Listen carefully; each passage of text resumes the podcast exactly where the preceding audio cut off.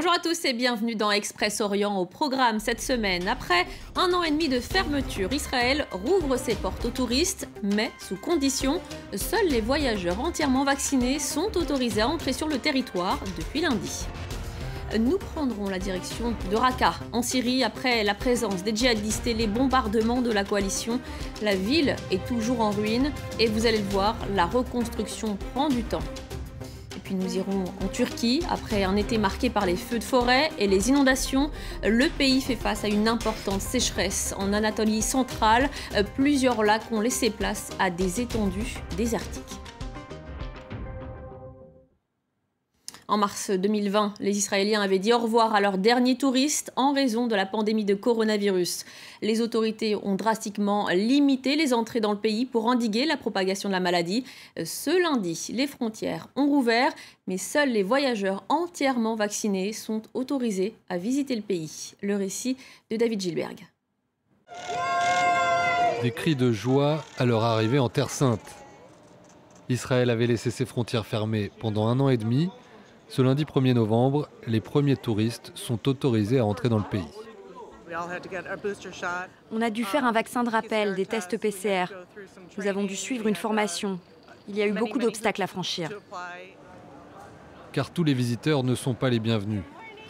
Pour pouvoir passer le contrôle aux frontières, il faut avoir été vacciné il y a moins de six mois et faire un test PCR au départ et à l'arrivée. Seuls les touristes originaires de pays où la vaccination est facile d'accès sont donc au rendez-vous. Les enfants, pour la plupart non vaccinés, ne sont pas autorisés à entrer en Israël. Dans la vieille ville de Jérusalem, les étrangers arrivent au compte-gouttes. 300 000 personnes auront visité le pays d'ici la fin de l'année, contre plus de 4 millions en 2019. Les autorités israéliennes estiment les pertes du secteur touristique dues à la pandémie à environ 6 milliards d'euros. On espère un retour à la normale. Mais je pense que la situation est très difficile. On a besoin de beaucoup de temps pour que le tourisme reprenne comme avant. Le pays, premier au monde à vacciner sa population contre le Covid à partir de décembre 2020, espérait une reprise économique plus rapide. Mais le variant Delta et une nouvelle très forte augmentation des cas l'été dernier ont repoussé l'échéance et ont forcé Israël à adapter sa réponse sanitaire en lançant dès juillet la campagne d'injection de la troisième dose du vaccin Pfizer. Il y a de bonnes raisons de penser que sans cette campagne de rappel très anticipée, Israël aurait continué de voir les chiffres de contamination augmenter au-delà de ce qui se passait jusqu'ici.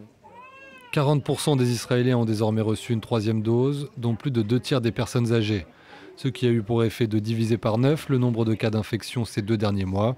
Un motif de satisfaction qui n'empêche pas la crainte d'une cinquième vague épidémique cet hiver.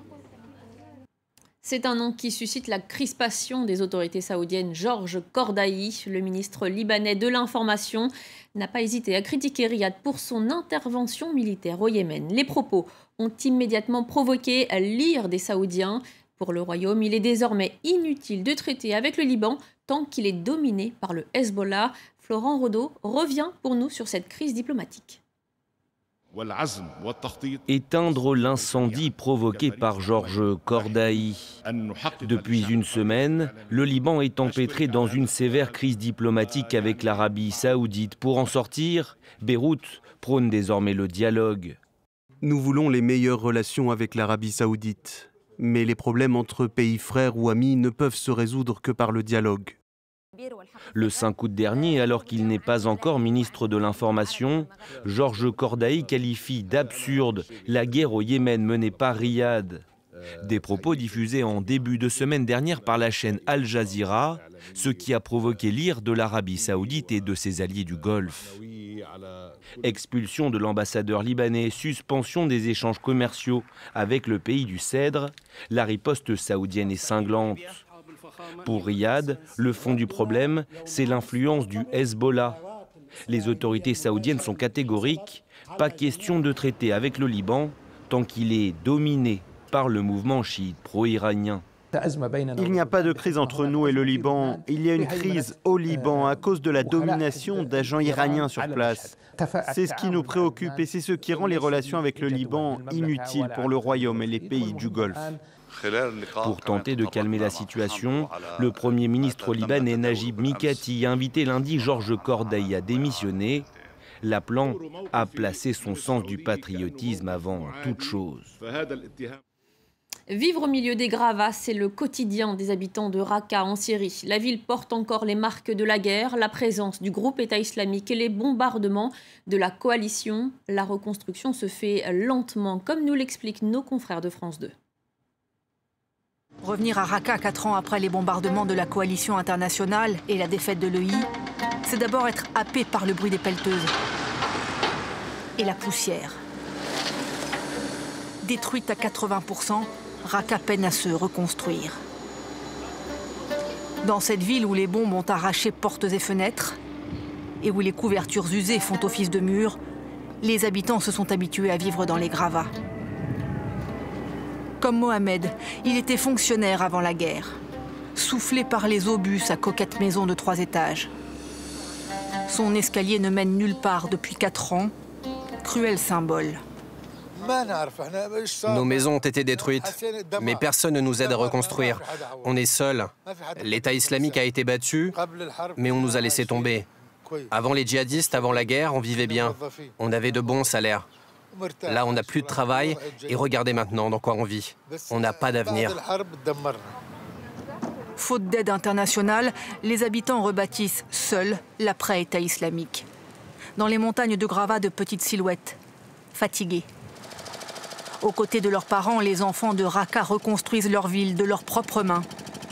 Sur le chantier de ce futur immeuble, Hassan et Massoud, 13 et 14 ans, visage d'adolescents, paroles d'adultes. Je travaille le fer, c'est pour nourrir ma famille. Notre quartier a été complètement détruit. On est obligé d'aider à reconstruire. Et comme la vie est chère depuis la guerre, ça paye le pain. Tu gagnes combien? 2 dollars par jour. Un peu plus loin, le frêle Ibrahim, 11 ans, lui gagne 50 centimes pour 10 heures de travail. C'est dur parce que je dois remonter la brouette pleine de ciment, c'est lourd. Bien sûr que je préférerais étudier, mais comment aider ma famille? La génération post-État islamique sacrifiée. Un tiers des enfants seulement est scolarisé. Le père d'Ibrahim, qui travaille à ses côtés, ne cache pas sa honte. Je travaille avec lui, lui et mes deux autres fils là-bas. On est quatre et on arrive à peine à acheter de quoi manger. Je suis humilié, je vois mon fils crever. Je ne peux rien faire. Sur la place Naïm où les djihadistes décapitaient leurs victimes, des couleurs et un cœur pour imaginer un futur meilleur. Effacer le i des esprits, c'est aussi la mission du cher Mohamed El Nassir, dans une région où les chefs de tribu jouent un rôle primordial.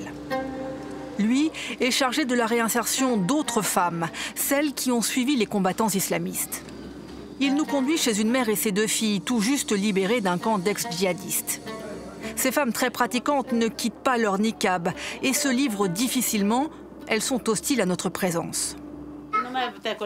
Pour l'instant, on a du mal à trouver un logement plus grand. On ne peut pas mettre les enfants à l'école. Du coup, on ne sort pas trop, on ne se sent pas en sécurité. Vous n'êtes pas en sécurité Non, pas vraiment. Parce que vous étiez avec l'État islamique Les gens sont méfiants. Pour le chef Mohamed El Nassir, c'est un long travail qui commence. Elles sont rentrées à Raqqa depuis à peine une semaine. Il va leur falloir du temps pour se réadapter à la vie normale. Avec les autorités, on est prêt à les aider et à pardonner. Notre seul objectif, c'est libérer définitivement cette terre de l'État islamique. Le groupe État islamique n'a plus ni capitale ni territoire, mais ses cellules dormantes restent toujours prêtes à agir. Depuis le début de l'année, l'EI a revendiqué une soixantaine d'attaques dans la province de Raqqa. Allez, direction la Turquie. Ankara a récemment ratifié les accords de Paris sur le climat, de quoi lui permettre d'avoir accès à des fonds pour lutter contre le réchauffement climatique. Car le pays est confronté à d'importants bouleversements météorologiques. La sécheresse frappe certaines régions. Ludovic de Foucault, Shona Bhattacharya et Hussein Assad nous emmènent en Anatolie centrale où des lacs ont totalement disparu. Un paysage lunaire. Touzgelu, le lac de sel, en plein cœur de l'Anatolie. le second lac de Turquie a payé un lourd tribut au réchauffement climatique. Nous marchons au milieu d'un immense désert. On l'appelle encore lac, mais c'est un désert. Quand je le vois comme ça, ça me brise le cœur. Fari Tunç connaît le coin comme sa poche. Il l'arpente depuis 30 ans pour photographier les nombreuses espèces d'oiseaux qui s'y abreuvent ou s'y abreuvaient pendant la saison des pluies, au printemps. Ici, c'était rempli de flamants roses. Partout. Partout où le regard porté, c'était rose et blanc. Ici, normalement, chaque année, il y a 20 000 oiseaux qui naissent. Hausse des températures, baisse des précipitations, en 50 ans, 60% des 300 lacs de Turquie se sont asséchés. Une situation qui doit aussi, selon le militant écologiste, à des mauvais choix politiques en matière d'agriculture. Ce lac hypersalin est situé sur des réserves d'eau souterraine, mais les sources naturelles disparaissent, tandis que les stations de pompage illégales se multiplient. On en compterait aujourd'hui plus de 100 000 sur les 1665 km du lac. Dans cette région qui fut le grenier de la Turquie, les agriculteurs font du maïs ou de la betterave sucrière, des cultures coûteuses en eau. Ils disent ne pas avoir le choix. Ici, parfois, on trouve de l'eau à 30 mètres de profondeur, mais ailleurs, c'est 150 mètres. On doit continuer à chercher. La situation m'inquiète beaucoup, mais j'essaye de cultiver des plantes qui demandent moins d'eau, car il risque de ne plus y avoir d'eau un jour. Comme ailleurs dans ces régions rurales du cœur de la Turquie, on vote surtout pour l'AKP, le parti présidentiel. Le gouvernement, réticent à prendre des mesures contraires aux intérêts d'une importante réserve de voix pour sa majorité, laisse faire. En ratifiant les accords de Paris, la Turquie espère avoir accès à des partages de technologies et à des fonds économiques de soutien, mais cela ne suffira peut-être pas à préserver certains de ses trésors naturels. Et c'est la fin d'Express Orient. Merci de votre fidélité. Restez avec nous. L'information continue sur France 24.